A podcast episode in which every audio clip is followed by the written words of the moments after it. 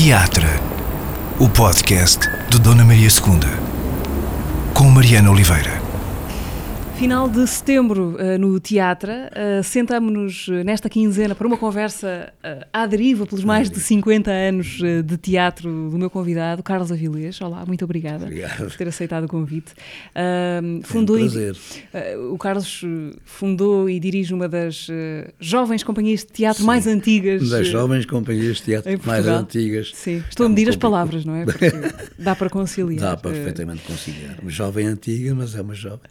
Já foi foi diretor de dois teatros nacionais, uh, um deles este, onde Sim. agora estamos uh, sentados a olhar pelo retrovisor. Uh, há outras siglas teatrais que fazem parte da sua vida, além do TEC, também o, o TEP, o CITAC. Onde eu mostrei, exatamente. Como, como vemos de, de, de, ter muito passado nesta conversa, eu gostava de lhe pedir para começar uma fotografia do presente. O que é que está a fazer neste, neste momento? Neste momento, Sim. neste momento começa a ensaiar amanhã a senhora Ministra de Svalbard Começo a ensinar amanhã no Teatro Experimental Cascais. Ah, agora, hoje à tarde, vou dar aulas ao primeiro ano. Na e, escola? Na, na escola. escola e, e, estou a trabalhar no TEC, estou a trabalhar na escola e estou a trabalhar. Me sinto bem. O que é que diz aos alunos na primeira aos alunos do primeiro ano na primeira aula que lhes dá na escola? Tento explicar-lhes uma coisa que é difícil explicar, o que é o teatro. E eu digo-lhes, olha, realmente isto é uma coisa que se faz paixão, é, uma, é, um, é, um, é qualquer coisa na nossa vida que nos modifica completamente, no bom sentido, e que vocês têm que tentar perceber o que é. E quando eles vêm para uma escola de teatro, normalmente não vêm com a, noção exata do que é. E eu tento explicar-lhes durante o primeiro ano o que é, que profissão é esta, não é uma profissão de, de revistas, nem de gazetas, nem de entrevistas, nem, é uma profissão, é uma profissão de fé, é uma profissão que é uma entrega que se faz, é uma profissão de vida e que é terrível porque quando se entra nela não se consegue sair. o que é que prende? Não sei explicar, é um fascínio. É uma coisa muito estranha, sabe? Isto é uma. Por exemplo, quando perguntam a sua vida como é que começa, eu acho que começa quando me estreiei em teatro, não é? Uhum. é quando eu realmente, quando fiz a homenagem à Sra. Mel Rei Colasso, aqui em Teatro Nacional, uh, as datas que eu punha, a data de estreia dela, não é? Nós, quando começamos, começamos a fazer teatro, começamos uma vida completamente nova. E é muito difícil sair. Tem que saber sair pela porta grande, mas é muito difícil sair. Porque isto é um. Não precisa ser um vício. É, um, é uma coisa que. Quantas vezes, muitas vezes, sozinho estou no palco à noite, a olhar para, o, para aqui, para o silêncio, não é? Fascina-me o silêncio do teatro. E é a minha vida. Costuma ficar sozinho à noite Às no vezes teatro? estou a pensar no, no, que se vai passar não ali? Não sei explicar, estou, no palco, gosto onde me sinto bem. É onde eu sinto sozinho acompanhado. uh, Carlos, a sua relação com este teatro é, é longa, muito longa. Uh, tem, tem dois momentos importantes, mas muito diferentes. Em 56, uhum. 31 de março de 1956, na peça Santa Joana, do Bernardo Shaw, encenado pela Francisco Ribeiro, mestre Ribeirinho. Vem parar ao, ao, Teatro Nacional, à companhia Amélia Rui Colasso Robles Monteiro, através de uma carta que Exatamente. dirige à própria Amélia Rui Colasso. o que é que dizia essa carta? Não, eu, esta carta está publicada, é uma carta de um miúdo, não é? Portanto, não é um miúdo carta... de quê? 16 anos? Sim, 16 anos. É uma carta de um miúdo a escrever a uma senhora, não é? Nesta, está a ver, há, há 50 e tal anos, não é? 60. Foi uma ousadia. Foi uma ousadia, não é? Mas coisas que certos dias que eu fiz, não é? Escrever o Almada, convidar a Eunice, convidar o Samuel Classe para, para o Teatro Cascais, etc. Mas escrevi aquela carta porque queria fazer teatro. Eu estava a fazer um teatro experimental e tinha feito o teatro universitário, não é? O Nacional à altura, realmente, como é agora, não é? A companhia de referência, não é? O Teatro Nacional. E eu escrevi uma carta, sem expectativas, ou com expectativas, não percebi ainda. Sei que ela me respondeu, mandou-me chamar eu vim aqui a este teatro, a primeira vez que entrei neste teatro foi nessa altura, por a porta de trás, por este. No dia seguinte comecei a ensaiar. Portanto, escreveu uma carta a dizer fundamentalmente queria que queria ser ator. E o, o, que é que já tinha, o que é que já tinha feito até essa altura? Tinha o que é que o motivava a querer Tinha ser? feito teatro universitário Sim. e tinha feito teatro experimental com o Oswaldo Medeiros. E qual era a sua ideia nessa altura, um miúdo de 16 anos, eh, de quem era a Amélia Recolasso? Ai meu Deus, era... não era a Amélia, parece ser a Amélia Reclasse, nós tratávamos de ser a Amélia, não é? Eu lembro quando vim para este teatro, eh, era muito engraçado que havia aqui um banco comprido no palco atrás, onde nenhum de nós dos novos sentava, nem pensar isso. Nós sentámos nos. E quando eles entravam, levantávamos, não é? Então, quando entrava a senhora Palmeira abaixo, era assim um, um silêncio, não é? E se ela nos cumprimentava, era. A senhora Palmeira falou-nos, não é? Eu lembro uma coisa com ela engraçada, que eu estava, eu estive aqui, portanto, estive aqui uma série de anos, e ao fim de quatro ou cinco anos, peças que eu fiz com ela, não é? Ela, no meio do ensaio, pergunta: Mas está aqui algum rapaz do Casa Vilesa? É que eu sou amigo de uma prima sua. Só tinha reparado por mim nessa altura. está a ver como era a realidade. Nós não víamos nunca, não víamos ensaios, nem pensar nisso. Nós não viam atrás. ensaios? Não. Sim. E não tínhamos as peças. não tínhamos as peças nunca, não? É? Nós tínhamos um papelinho à mão, à mão, escrito à mão, manuscrito, e que nos dava as deixa e a fala para nós falarmos. Portanto, só recebiam as vossas eh, falas? Só as nossas falas, mais nada. Porquê que isso acontecia? Épocas. Uhum. Eu lembro também, fui neste no Teatro Nacional, quando veio realmente um, um grande encenador, que era o Campo Tamayo, que ele mandou subir os panos para nós vermos os ensaios. Foi um acontecimento, não é? Outra vez nós estávamos a ensaiar uma peça aqui, que realmente foi uma noite de verão, já adiantadíssimo, não é? Com Mariana Rei Monteiro, inclusivamente.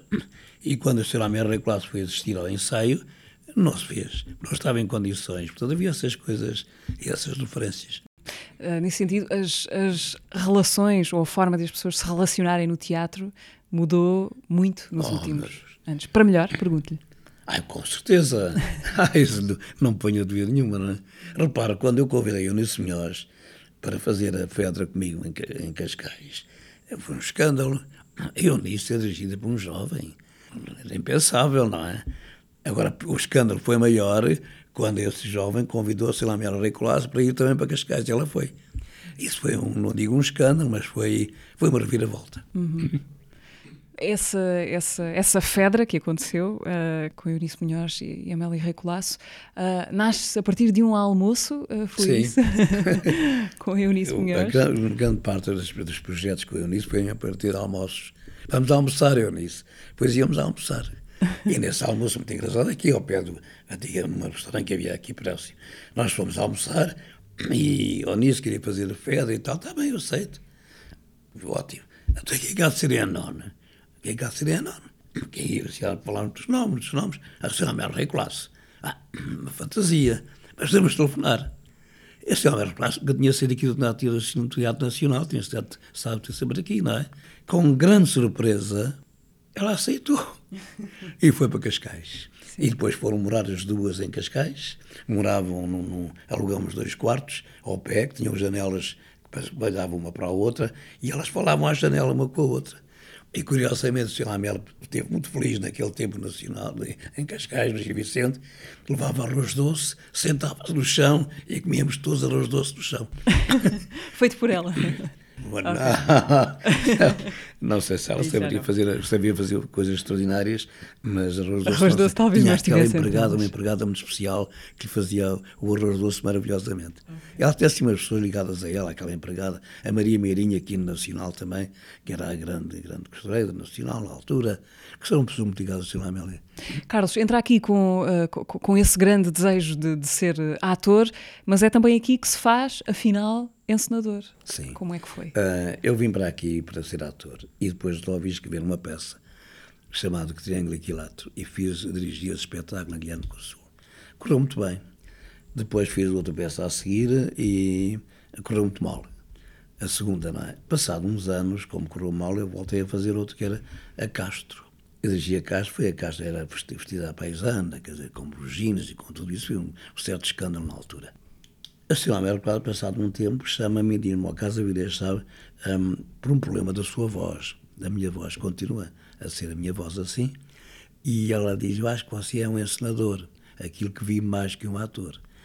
Eu, na altura, achei horrível, não é? Não, não, rasguei papel, tanto que não tenho... Foi como se lhe dissessem que o seu sonho não era possível. Não é, não era. E agradeço-lhe. Agradeço, porque realmente eu percebi que eu era encenador, e sou encenador, não sou ator, não é? Hum. Então, Diga-me. E uh, deixar a representação e passar a ser encenador, a decidir que esse seria o seu lugar no teatro, isso fez-lo ter de aprender uma, uma nova maneira de estar no, no teatro? Uh... Eu acho que já tinha, sabe? Não percebia. Porque uh, qual é a sensação? Eu, como ator, e, e estava em cena, a minha preocupação era esquecer-me do texto, que é absurdo, não é? A minha preocupação não, não, não era, era, uma angústia muito grande. Eu encenar tenho um prazer enorme. Portanto, é, é, é sou encenador e estive ela, não é? Eu realmente sou encenador e na altura fiquei tristíssimo, mas depois comecei a perceber, a perceber, a perceber, a perceber e cada vez mais. Eu não quero representar, tive uma experiência dessas depois no Brasil, mas não, não quero. Não quero regressar? Não, não, não. não. E uh, a encenar tem prazer no quê? Em ver o espetáculo acabado, no processo? Em criar o espetáculo. Hum. Em trabalhar com os atores, em, em procurar uma solução, em procurar o espetáculo, em, em descobrir.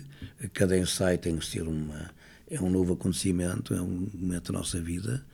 Cada ensaio vai, vai exatamente descobrir coisas novas até chegar ao espetáculo final. Uhum. E é um, um prazer enorme. Depois, quando, quando, quando assisto sempre aos meus espetáculos todos, mas nunca na plateia, estou sempre só tive que assistir aqui, me assistir a espetáculos, mas na plateia, quando era oficialmente obrigado a estar presente. Porque eu não gosto de assistir aos espetáculos, então em estreias ainda menos. Mas Assisto sempre, estou sempre presente. Então, de onde, vê os, de onde vê os, os seus espetáculos? Ao lado? ao lado. Numa cadeirinha, uhum. ao lado. Eu sinto o público, não é? Há alturas em que o público está muito silencioso, há alturas em que o público está mais inquieto, não é? Uh, o Carlos tem um trabalho marcado uh, também muito pela cumplicidade com artistas plásticos, trabalhou com, com alguns dos maiores, Sim. trabalhou com Almada Negreiros. Trabalhou com Almada Negreiros, com os Florescentes, Armando Alves, tantos. Uhum. Espiga Pinto, tantos, tantos, tantos. Com Graça Moraes com Almada Negreiros, como foi? Foi também um. Uma, uma carta? foi um telefonema. Uhum. Telefonema, mestre Almada, olha, fulano assim, assim e tal. Queria, queria muito que fizesse um cenário. Sempre na expectativa de que dissessem que não, realmente. O cenário do Almada, não é? Uhum. E o Almada está bem. Pronto. E eu fiquei. Passado um tempo, a telefone, vai estar pronto porque era uma peça do Torga, eles estavam relações cortadas e fizeram as pazes nesse espetáculo. Ah, foi Almada Inglês? Não davam os dois na, na estreia do, do Gil Vicente. E quando eu fui buscar a, a, maquete, eu pensava que ia encontrar uma coisa estranhíssima, esquisitíssima, como é, como é aquela entrada na, na, na Gulbenkian. E vejo uma, uma maquete muito simples, muito bonita, assinada por ele, lindíssima. E quando vou experimentar o espetáculo, é uma perfeição como aquilo funcionava tudo como aquele espetáculo para um encenador funcionava, era uma coisa extraordinária, sabe? Era um espetáculo de uma beleza enorme. E pronto, e foi assim o Almada. Depois telefonei-lhe, mestre, já, nem sei se telefonei, balbuciei, cheio de medo, quanto é que lhe devo, mestre? E ele disse-me esta coisa espantosa, o meu cachê é tão alto, tão alto, eu ofereço que você não pode pagar. e ele se ofereceu a maquete do Almada, assim, tem a maquete do Almada. Tem essa maquete consigo? Tem, tem, tem. Uhum. Um, falámos dos, artista, dos artistas plásticos, o mesmo para os músicos, talvez. O, no primeiro espetáculo do, do TEC tem música ao vivo de Carlos Paredes. Ao vivo. Ele ia todos os dias, ele ia todos os dias Lisboa, do Hospital de São José de Lisboa, tocar a Cascais, ao uhum. vivo. Como é que foi o convite ao Carlos Paredes? É a mesma coisa. é assim a mesma coisa, sabe? Eu telefono, sabe o que é? Nós vivemos numa época realmente que é tudo muito, muito, muito, muito os orçamentos, das coisas. Na altura não tinha noção dos orçamentos. Era mais fácil. Eu convidava, não era mais fácil, era mais, in, mais inconsciente, talvez. Sim. Convidar o Almada, convidar essa gente toda era uma coisa um bocado absurda, não é? E fez. E assim se fez o Teatro Metal Cascais. Uh, Carlos, uns anos depois, há bocadinho falámos, eh, comecei por dizer que, que, que, a sua relação com o teatro tinha dois momentos muito diferentes. O primeiro, esse, a sua estreia aqui como ator. Regressa uh, vários anos depois, Convidado dessa vez. Uh, sim, e regressa vários anos depois para ser diretor desta casa. É estranho. é muito engraçado. Eu quando, eu, quando me estreiei, Normalmente a pessoa, quando. São coisas miúdos, não é? está a ver o que era. E no Teatro Nacional. Eu fui ver o cartaz lá fora. O meu nome. O meu nome era NN. Nós não tínhamos por os nossos nomes como estagiários, não é? Hum. E depois, de repente, vim para o diretor do Teatro Nacional. E como é que recorda esses sete anos que passou aqui à frente do teatro? Foi momentos marcantes da minha vida. Coisas muito bonitas, coisas menos, mais, mais complicadas. Dirigir este teatro é um, é muito complicado e muito agradável ao mesmo tempo. Tive da, parte de toda a gente uh, o melhor relacionamento possível. Nós chegámos a estar em cinco teatros ao mesmo tempo, com, com a mesma equipa aqui, ia fazer espetáculos em vários sítios, Viraré, Centro Cultural do Belém, Trindade, tudo ao mesmo tempo, não é? Com uma equipe brutal a trabalhar. Numa, numa, tive um relacionamento com meus colegas todos e, e a companhia. Enquanto diretor havia sempre a companhia, tudo na plenitude. Quando eu saí, tive problemas porque queriam que eu assinasse despedimentos, eu não assinei. Eu não assino. E pronto, saí com a companhia depois. Uh, acabou, pronto. Carlos, porquê é que a sua encenação da Castro em 63, não é? Porquê, é que, porquê é que foi tão polémico? Houve muito Porque sururu antigamente, à volta? quando se fazia a Castro, já o, o Afonso IV tinha umas barbas que nunca mais acabavam. a, a Inês era uma, era uma louríssima, não sei o quê. Portanto, e eu eh, fiz era um- uma inovação estética. Sim, vestígios estética. Pelos ginos todos, não havia, não havia rapariga, o cor das raparigas eram todos rapazes, assobiava-se um bocadinho como no West Side Story, e era assim. O cenário, sempre havia cenário, havia um, um desenho brutal do relógio, e eram vestidos, normalmente, isso foi, provocou uma polémica muito grande, em que o texto veio em primeiríssimo plano, porque não havia mais nada, havia o texto, e a representação deles, e a gente nova, não é? Eu também descobria, era Eugênia Betancourt, descobria Castro na rua. Eu ia na rua e de repente vejo aquela rapariga e diz, é aquela. E convidei-a, foi Eugênia Betancourt. Mas não, tinha, não sabia absolutamente nada sobre Nada, ela. nada, sobre ela. Era aquela que eu, que eu imaginava. Assim. Hoje, quando, quando olha para, essa, para a reação que teve essa peça, parece-lhe ingênuo, de certa maneira, o, hum, a- a- digo a reação ou o impacto. Não, dizer, sabe que eu, eu tive muito mu- grandes sucessos, mas tive grandes pateadas. Quando fiz o- os Rotos de Vicente aqui no Império, discutia-se até às sete da manhã, havia pateadas e aplausos e não sei o quê e tal. Havia uma também, quando fiz o Gil Vicente, primeira vez o Gil Vicente, perfeitamente, sei aqueles trajes todos convencionais e os diabos com chifres e tal. Depois o diabo, uma mulher em vez de ser um homem, eu, eu quando tinha feito aqui, era um homem pintado verde, com os grandes chifres, não sei o quê. Era uma mulher linda, não é? A fazer, a fazer o diabo. E as, as discussões foram enormes também nessa altura, não é? E foi bom. Como é que foi lidando com a crítica ao longo da sua vida? Nunca respondi a um crítico. Fui lidando, uh, li sempre todas, contrariamente às pessoas que dizem não leio as críticas, e li. Algumas magoaram-me na altura profundamente. Tive a felicidade, posso considerar a felicidade, de que um crítico me atacou toda a vida um dia, escreveu uma carta a, a pedir, não digo desculpa, mas a justificar-se, e eu nunca respondi a um crítico. Nunca. Tenho esse, espero não responder. Por, por respeito, não é? Cada, cada pode ter a sua opinião. Uh, eu tento perceber porque é que dizem. Eu, aliás, da crítica tenho uma relação agora muito forte, porque fizeram, deram o problema da, da homenagem da vida e carreira da, Associação dos Críticos e, portanto, tive essa, essa particularidade, respeito. Uhum. A pessoas serem muito bem de mim, a pessoas irem muito mal. Quando reconhece justiça na crítica, ela ajuda-o a crescer como encenador? Ajuda-me a, a sentir-me justiçado. Porque realmente houve críticas que, que me foram bocado injustas, não é? Outros não, evidentemente, outros não. Espetáculos que me correram muito mal e que não, eles não iam irem bem, não é? Uhum. Nós, nós temos a consciência mais ou menos que o nosso trabalho se é positivo, se é negativo, se funciona, se não funciona. E quando vem dizer ah, que maravilha, que nos parabéns, eu sei que o espetáculo falhou, eu sei, tenho consciência. Agora não sei se é bom, se é mau, sei se me corre bem, se me corre mal, se, como é que o público reage, como é que as pessoas reagem, como é que os atores reagem, não é? É muito engraçado. Eu fiz uma vez aqui uma peça no Teatro de Variedades com o Raul Sonato. E era a música do maestro do Frederico Valério, que era um grande maestro, não é? E o Solano ensinou, eu, essa gente ensinou muita coisa toda a vida, não é? E ele disse, Ué, quer saber se isto vai ser isto ou não? Pergunta ali ao, ao, ao porteiro, que o porteiro sabe. E eu fui ao porteiro, que tal esta canção? É maravilhosa. Pronto. e habituei-me a perguntar ao porteiro, essa gente toda, se gostam ou não gostavam. Era o primeiro crítico. Era o primeiro crítico. Estava habituado a ver muita coisa, sabe? Era porteiro Sim. de variedades há muitos anos, não é? O senhor Grilo há muitos anos estava no, no Variedades, não é? E, portanto, habituei-me sempre a isso. E isso aproveitou para a vida, que eu, durante a minha profissão, às vezes perguntavam ao mestre meu, que já, que já morreu, mas que era um grande mestre, Amorim, que tal, que tal o espetáculo? Ah, isto é bom, não? Sabe? E habituei-me a isso. Eu aprendi com essa gente, sabe? Eu gosto agora de fazer comédia outra vez. Eu trabalhei com os maiores cómicos, alguns, só não trabalhei com a Laura, não é? Mas conhecia muito bem, mas não trabalhei com ela nunca. Mas a Mirita era espantosa, não é? O Solnada, Ivone Silva, toda a gente.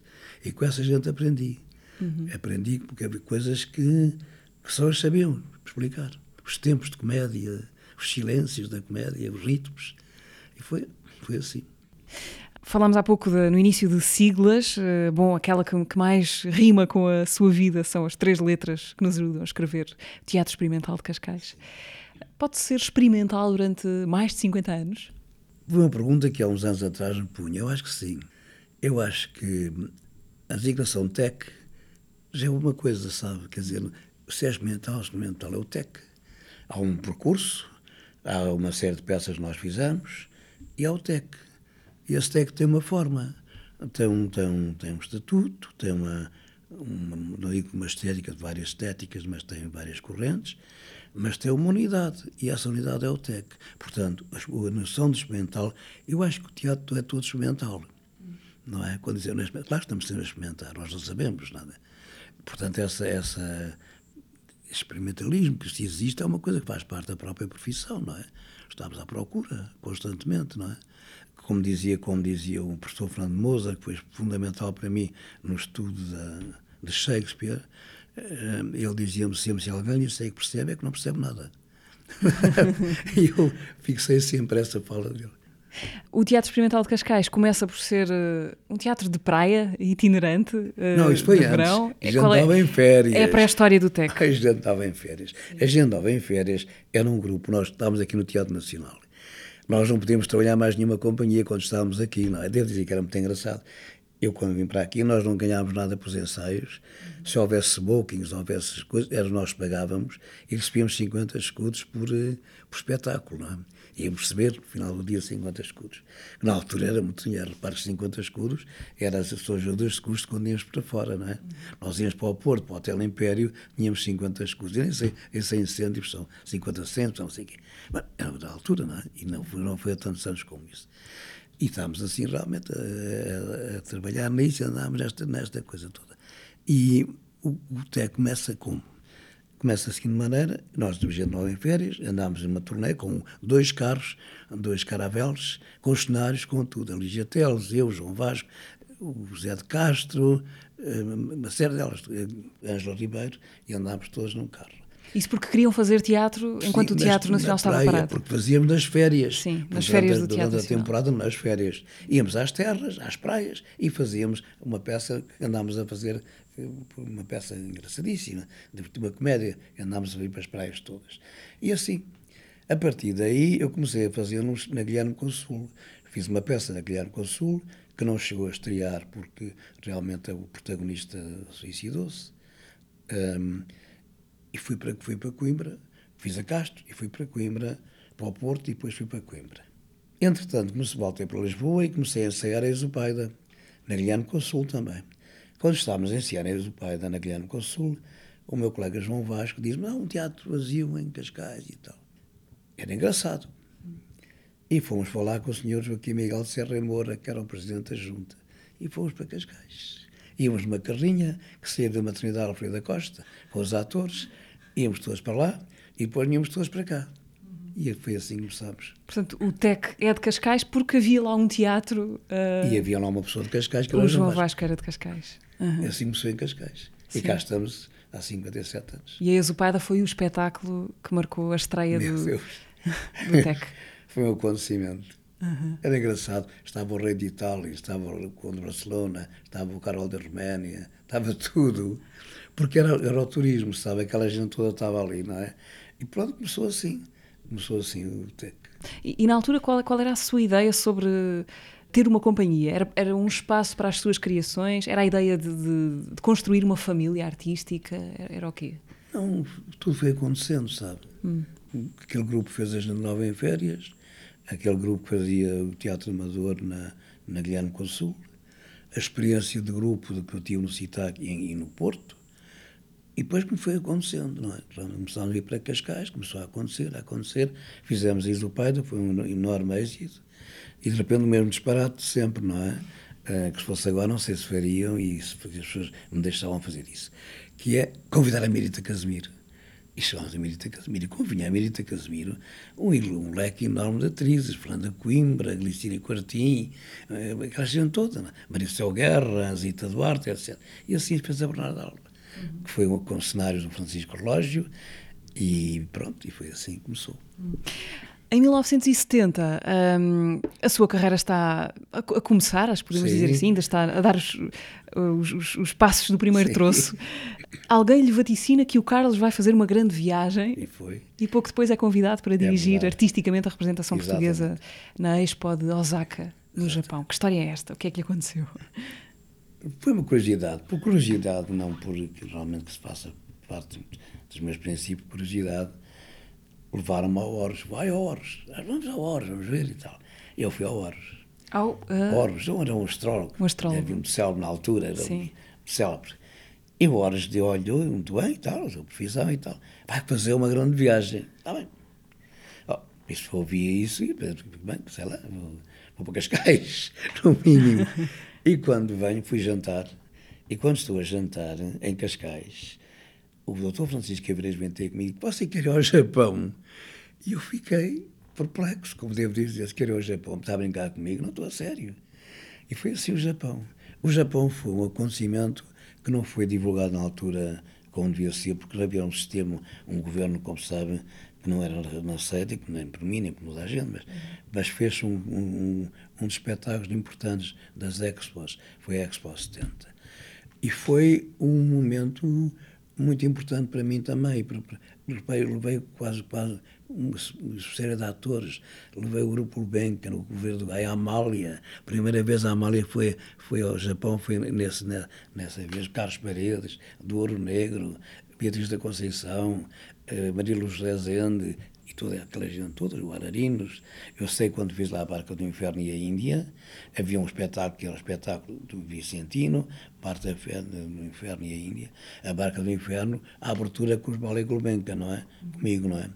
E depois fazia um grande espetáculo na Mamaturi, que era na grande, na grande praça, que eram para aí cinco ou seis estádios de futebol.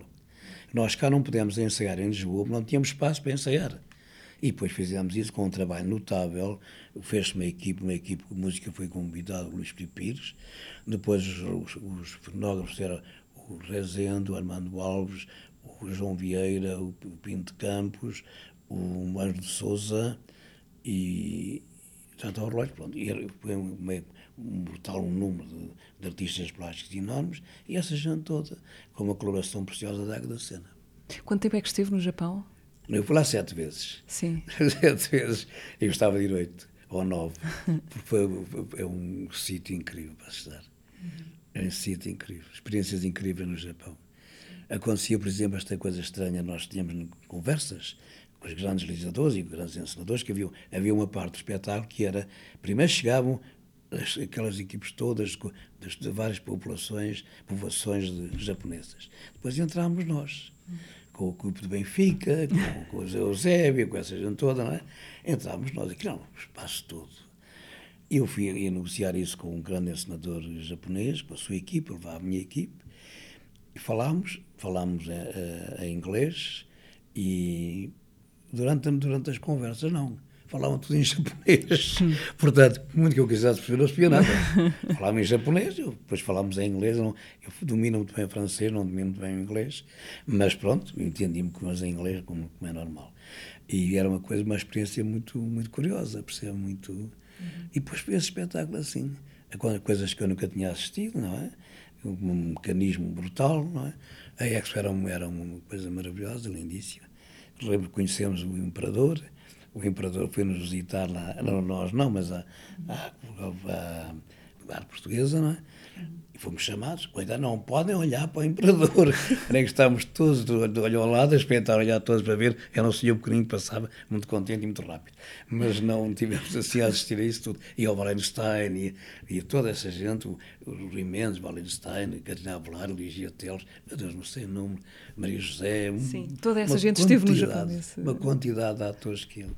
Exatamente. Carlos, como é que foi o TEC uh, em ditadura ainda? Portanto, ainda são alguns anos. Os ensaios com a censura, como é que eram? Ai, horríveis. Por exemplo, quando estive, há vários casos com a censura. A, a peça começava em uma censura prévia e depois havia a censura. Há vários casos. A censura prévia e depois havia a censura no espetáculo. Eu, quando fizeram, quando foram, quando, quando foram Isopaida, uma das coisas que eles perguntavam quais são as cuecas. Eu mandei tirar as truces, mandei tirar as, as coisas que eles tinham. Esse pormenor não podia ser vermelhas. Começaram a ver que por baixo daquelas sarapilheiras que eles tinham, as truces eram vermelhas, não podiam ser vermelhas. Quando foram lá Bernardo Alba, mas cenário vermelho, porquê? E era a pintura de Francisco Lógio, não é? E havia assim coisas inacreditáveis. No, no Dom Quixote cortaram cenas inteiras na véspera. Na noite, os assassinos proibiram na véspera. E depois, a partir de 1970, os espetáculos só podiam ser representados para Cascais. Caso só tinha autorização para fazer em Cascais? Não podiam sair. Quando nós fizemos o Arrabal, que foi um ensaio, já, já contei isso várias vezes, mas foi um ensaio geral estranhíssimo. Nós tínhamos a, a sala cá fora, o lar dos Vicente cheio de gente, e os censores, quando, quando chegaram, assustaram-se, vi aquela gente toda. Por uma razão simples, eu contei já isso várias vezes, mas nós decidimos, cedemos o teatro à Ceude para fazer o comício. E depois, quando foi para a CDE, não queria que eu cedesse o teatro.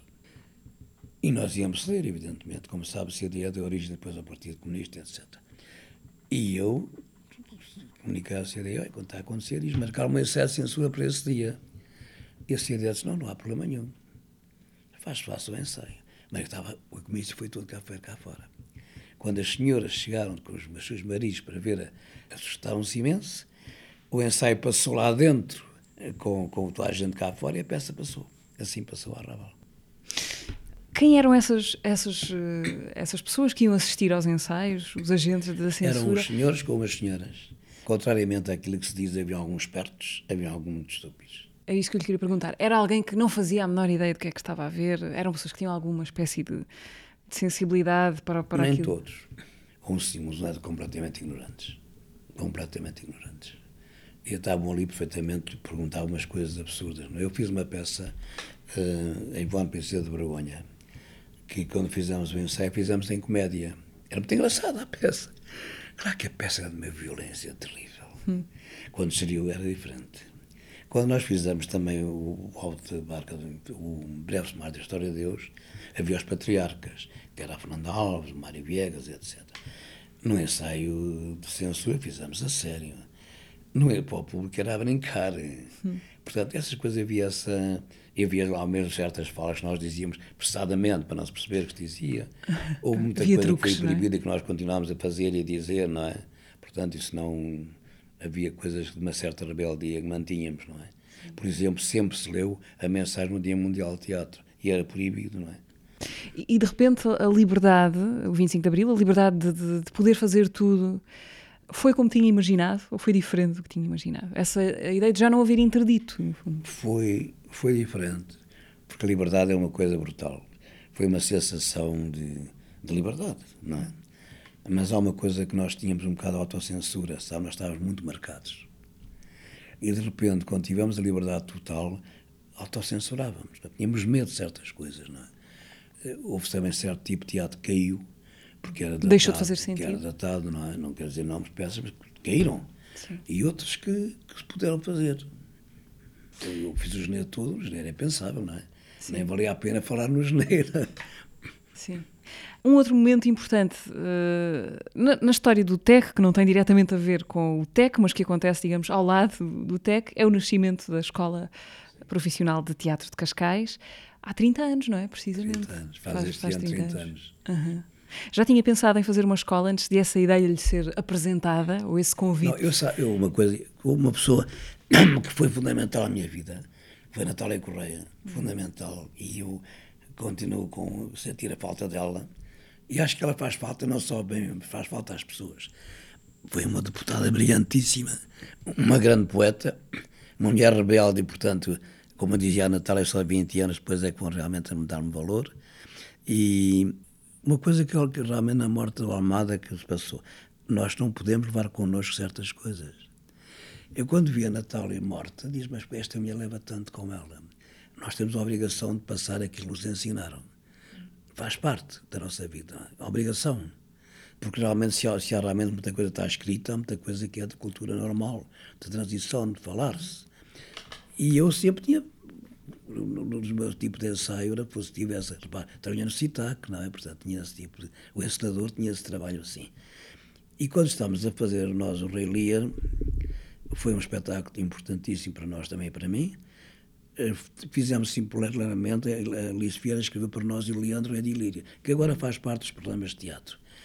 E foi lá um senhor, com, marcou 11 lugares, marcou 11 lugares, achámos que era a brincar, uma pessoa marcar 11 lugares, não era, era Roberto Carneiro, com os seus filhos, a Joana, inclusivamente, lá estava. Que era ministro, uh, da, Educação. ministro da Educação. Vê o espetáculo e depois faz-me esta pergunta. Você não gostava de fazer uma, uma escola de teatro? Eu disse, sim, senhor ministro, claro que gostava. Gostava muito, não é? Ah, então vamos como falar. É evidente que eu sei que os políticos dizem umas coisas às vezes, mas no dia seguinte esquecem-se. Mas esta Nunca não foi esquecida. a cabeça, uma semana depois, ao que foi, telefonou para marcar um almoço. Eu fui almoçar com ele e começou a escola de teatro. Uhum. Mas já tinha pensado nisso, de que gostava de fazer, um, com essa ideia concreta, de Sabe querer eu, fazer eu, uma quando escola? Eu, quando fazia teatro, era explicador de matemática. Uhum. Tinha, tinha, tive cursos de matemática. Não é? Porque estudou matemática, não é? Sim, estudei matemática. Ensinar matemática às filhas do Ribeirinho, por exemplo, que era Mané Ribeirinho. Dava explicações aqui no sim, teatro? em casa das pessoas, não aqui não. Uhum. Em casa das pessoas, os filhos da Maria Monteiro. Fui ensinando, não é? Eu tinha alunos. Sim. E, portanto, o facto de ter escrito uma peça chamada Triângulo Equilátero tem, tem a ver com, isso. isso. e sabe, contrariamente àquilo que parece, a, a matemática ajudou-me como ensinador. Nós temos noção de espaço, noção de volumes, Sim. noção de distâncias, as equações. Estamos a resolver uma peça, qual é a solução para esta personagem? Tudo isto é um desenvolvimento, é um, é um tipo de, de raciocínio que é, que é, muito importante para nós. Uhum. Para mim é muito importante. O Triângulo Equilátero falava de quê? Foi um escândalo. eu não posso falar do escândalo, porque agora posso, já não podia. É a primeira vez que em teatro se fez, pôs um homossexual em cena. Havia um problema do, do homossexual e de uma lésbica. Um, é uma peça que também é um romance. E eu, eu, quando era uma senhora, uma espírita, que era a Fernanda Coimbra, era uma lésbica, era uma homossexual, que não aguentava a sua homossexualidade, e andava dentro disso, era o triângulo equilátero. Era aquela casa ali fechada. E foi assim, um êxito sondoso. As pessoas enfiavam-se a cadeira, eu estava a assistir àquilo, e foi assim. Isto foi para nos situarmos anos, anos 60? Em... Anos 60. 60. 50 e tal, 58, bem. De regresso à escola, uh, Carlos, por onde, enfim, nestes 30 anos passaram muitos e muitos e muitas fornadas de, de novos atores. Para ensinar, precisa de ensinar, precisa de estar a trabalhar para para ser bom professor? Eu acho que sim. O que é que se passa? É, a escola mudou muito como pessoa e mudou-me como artista. Porque eu acho que se não fosse este, este contacto que eu tenho com gente nova diariamente, são 150, não é? Por ano? Por ano, 150, não é? De repente, por exemplo, ontem começaram, recomeçaram as aulas e com grande alegria minha vejo uma série de ex-alunos que tinham saído irem lá cumprimentar. Eh, uma colega, uma aluna minha maravilhosa, que é a Joana Bernardo, que está a fazer o EJS lá fora, ontem a correr, Joana, vou Carlos Avilés, Carlos que essa gente toda, e quando eu vejo nas televisões e nos teatros os meus ex-alunos, eu fico muito orgulhoso, não é? E também ensino-me a pensar de forma diferente, não é? E se eu estivesse a falar só com pessoas da minha geração, não sei se seria um bocado futuro para mim, não é? Uhum. Com eles não. Eh, eles tratam por carros, não me tratam por professor, nem pensar nisso. E eu tenho uma relação com eles de, muito grande, não é? E é engraçado que só ao fim destes anos todos eles continuam a procurar as minhas aulas e querer as minhas aulas. E eu fico feliz. Hum. E há alguma coisa que lhe custe compreender ou que lhe tenha custado compreender ao trabalhar com essas sucessivas gerações que vão chegando com novos modos de ver e de fazer e de pensar? Há alguma coisa que o Carlos vê nos seus mundos que não compreende? Não, que... não. São hum. gerações diferentes são problemas diferentes. Eh, eu também atravessei várias gerações, não é? Atravessei uma geração, a geração de 60, não é? No mais de 68, não, são, são diferentes. E tenho, eu, quando ensino, eu ensino a pensar no seguinte: esta gente está aqui a aprender agora, não é para agora. Esta gente atualmente apta a aprender para daqui a 10, 15, 20 anos estar na Europa. Já não estamos fechados a Portugal. E, portanto, temos de prepará-los para isso. habituados a ter uma noção completamente diferente do que é, do que é o universo. Uma das coisas importantes para mim foi ter saído daqui, foi ter trabalhado com outras pessoas, não é? Foi ter ido para fora, foi ter viajado, foi ter eh, viajado muito, felizmente, não é? Eu tive a felicidade de viajar muito com a minha companhia, muito. Andei por todo lado, não é? E isso fez-me descobrir novas coisas, novos mundos e aceitar novas. Eu aceito as gerações todas e acredito e confio nelas, elas têm uma razão de ser. Não tenho nada de dizer, não faças isso não faças aquilo. Eu sigo muito, é proibido proibir, não é? Faz parte. E, portanto, eles têm as suas liberdades. E eu aceito como elas são. Não tento, sabe, eu não quero fazer assim, ah, agora vou fingir que sou, que sou muito moderno e que estou a perceber tudo. Não, não. Eu, se não perceber, não percebo mas tento e tenho a felicidade de perceber a realidade deles. Porque se não percebesse a realidade deles, não os podia ensinar. Uma curiosidade, como é que o Carlos guarda os seus espetáculos? Na memória, antes, antes de mais? Mas, São filmados? Filmados, ok. Mas Registros físicos, faz, precisa de, de, guardar alguma coisa? Não sei. Nem sei responder. Um, alguns eu esqueço, que não correram bem, outros não, não os largo é muito difícil acabar um espetáculo. O último dia, que antigamente festejava muito, eu não.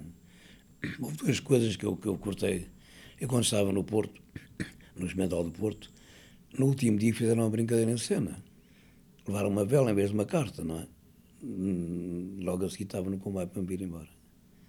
E depois voltei, claro, mas portanto, acabei com essa brincadeira do último, do último dia. Quando acaba uma peça é, é qualquer coisa, nós vivemos, cada peça é uma nova vivência, cada peça é uma coisa, faz parte da nossa vida, nós, nós somos um resultado das peças que fazemos. E quando acaba uma, acabou uma fase da nossa vida, morreu. E é preciso começar outra, não é? Então não é fácil. Custa-lhe a despedida, despedir Ai, muito. um espetáculo. Nunca me despeço. Ainda a propósito da, da, da, escola e dos muitos alunos que lhe vão passando uh, pela frente, uh, quando um ator não está bem a fazer aquilo que faz ou que está a tentar fazer. O, o, teatro tem essa palavra terrível para os seus deserdados, que é o canastrão. Ah, sim, uh, o que é que faz como professor? Dá, dá, diz à canastrão? pessoa. Sim. Eu acho que não há maus alunos, há bons e maus professores. A partir do momento, os canastrões já os professores é outra coisa. Mas os, os atores que já, que já são atores, portanto já, já deviam ter percebido que não, e eu posso falar isso à vontade, eu, quando percebi que não podia ser um grande ator, deixei de ser e não queria arrastar para os palcos. O miúdo, eu tento perceber porque é que ele está lá. Eu tento perceber e tento resolver a situação. Tento que ele se encontre, que ele se perceba. Nunca digo ao aluno, não és capaz. Não. Não digo. Nem nunca o ataco. Tento perceber o que é que se passa com ele e porque é que está ali. E às vezes há alunos que o primeiro ano não funcionam eu tenho, por exemplo, uma aluna que, que acabou este ano, brilhantíssima, quando fez a admissão correu muito mal. E no final fez a brisa abaixo. É brutal.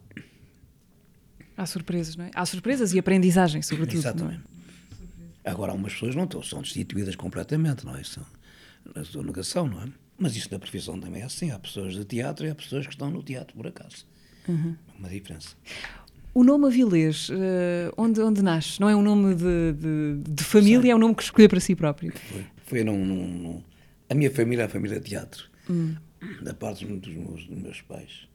Eu depois não queriam, eu, quando, quando o meu avô morreu e eu fiquei a viver com a minha avó e tal, não queriam que eu fosse teatro. Queriam que eu fosse general, oficial do exército. Esteve às portas de uma carreira militar. Tive, tive, tive. Até que de repente não deu, não deu e fugi e cortei relações, etc. E por isso é, é, é, antes da minha profissão aqui. E pronto, e não, numa conversa surgiu o nome da Viras. E assim, e assim se batizou. Podia ser o senhor Machado, foi. Uh, mas chegou, chegou a estar no colégio, no, no colégio militar? Nos laboratórios militares, sim. Sim. Nas faculdades de ciências. Mas nada daquele mundo tinha a ver consigo? Nada. Uh. Nada, sabe? Fiz aqueles exercícios todos para entrar na escola do exército, 100 metros, salto em, salto em altura, subir da corda, horrível, subir 5 metros de corda. e pronto. Tive a sorte de quando vós admissões era daltónico. Tive a sorte e não entrei. Uh, Carlos, vamos parar aqui um minuto para recapitular brevemente a conversa no teatro passado com o Pedro Penin fui aqui estagiário, que acho que é um momento também bastante relevante do meu percurso. Num espetáculo que se chamava Falar a Verdade a Mentir, onde eu estava vestido de cor-de-rosa, onde cantava. Acho que é um, uma duplicidade neste cargo. É, um, é, de facto um cargo de grande exposição pública, mas ao mesmo tempo é um cargo de uma enorme solidão. Eu faço um, um teatro sempre muito reativo ao meio, às coisas que me acontecem, à, à cena portuguesa, às coisas que vou ver lá fora. Porque eu acredito nesse teatro de hoje, não acredito num, num teatro historicista e as casas são de facto o artefacto mais importante da nossa vida, onde nós voltamos todos os dias, eh, onde nos consideramos seguros. E só quando eu leio esse, essa publicação é que tem finalmente o impacto das histórias com que eu sempre vivi e perceber a brutalidade das histórias, a realidade das histórias e mais perceber que é o meu pai que esteve ali. Nós, enquanto sociedade, achamos melhor esquecer ou fazer desacontecer, que é uma coisa que se diz na peça, para podermos viver, na verdade. Se me virem na rua e se me reconhecerem por ser o rapaz do Art Attack, venham ter comigo que eu fico felicíssimo. Não precisas de ser um grande artista para fazer as verdadeiras obras-primas. Pedro Penin na conversa do Teatro Passado podem recuperar no YouTube, Spotify, SoundCloud, Apple Podcasts e Google Podcasts. De volta à conversa com o Carlos Avilés. Carlos, eu gostava de lhe uh, pedir que nos sugerisse qualquer coisa uh, que possamos ler ou ouvir ou fazer nestes tempos. Fazer, uh, ler, ouvir, viver. E agora tenho que aconselhar uma coisa: a Mostra T, que está em Cascais, que é uma mostra de teatro com gente nova, grande parte é da escola de teatro e que está em cena. Eu não queria estar a aconselhar muitos espetáculos, queria aconselhar todos. Eu acho que toda a gente ir ao teatro. É, é fundamental que vão ao teatro. Uhum. O maior subsídio é o público, o maior, o maior apoio é o público. Depois temos a obrigação, o problema do subsídio. Nós, nós fazemos um de teatro que tem que ser subsidiado, porque não foram criadas raízes culturais para fazermos esse teatro. É uma opção por isso temos de ser subsidiados. Mas merecemos. Não é uma esmola, é uma coisa que nós temos direito a, ter, a ser apoiado. Porque lutamos por isso.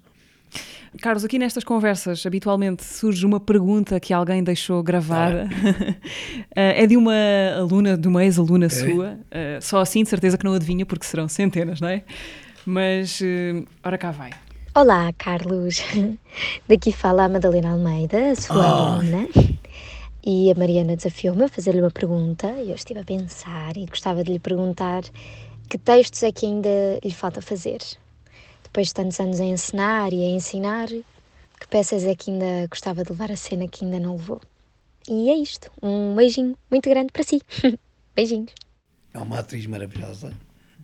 Foi uma aluna fascinante e é uma pessoa incrível, não é?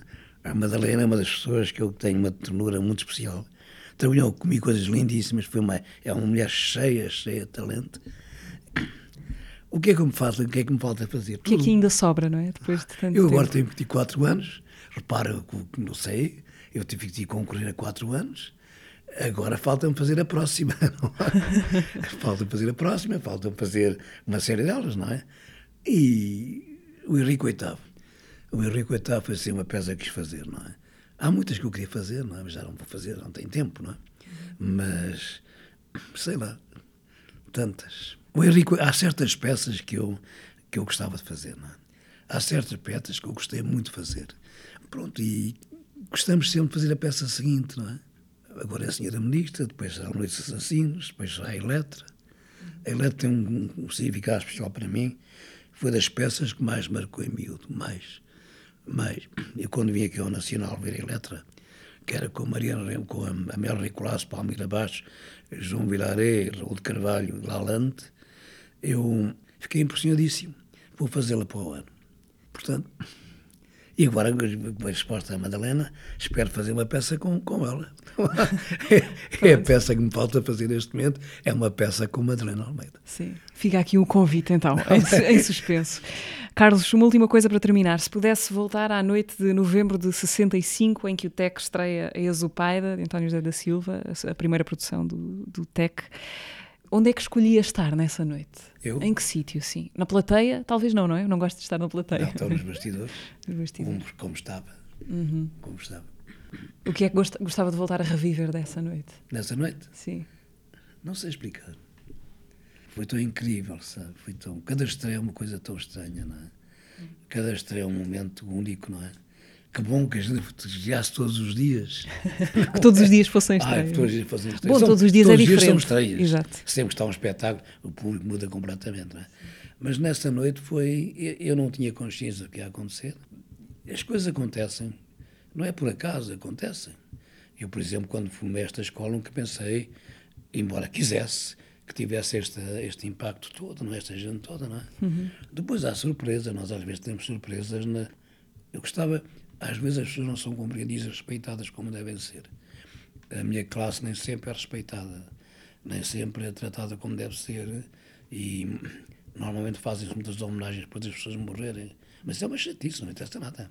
O que têm que fazer Já vem agora, tarde, não é? depois de morrer, não, foi- não, não, ai, foram, fez isto, puseram o nome de rua e tal. Tá. Mas eu não chego, não vejo. Eu quero é agora que me respeitem, que me tratem bem, a mim e aos meus colegas. É só isso. Carlos, muito obrigada Muito obrigado, seu eu tempo. fui muito simpático da sua parte. Gostei muito de falar consigo. Muito E cá obrigada. estamos na nossa salinha do Teatro Nacional da Maria Segunda. Tinha uma- memórias desta sala nenhuma em especial. Oh, olha, Cristina Vidal, que era aqui. Sim, Tenho, por exemplo. sim. Muito obrigada, Muito Carlos. Uh, Carlos Avilés foi convidado desta quinzena do teatro que podem ouvir, como sempre, no Spotify, YouTube, SoundCloud, Apple Podcasts e Google Podcasts. Nós vemos-nos daqui a 15 dias com mais uma conversa.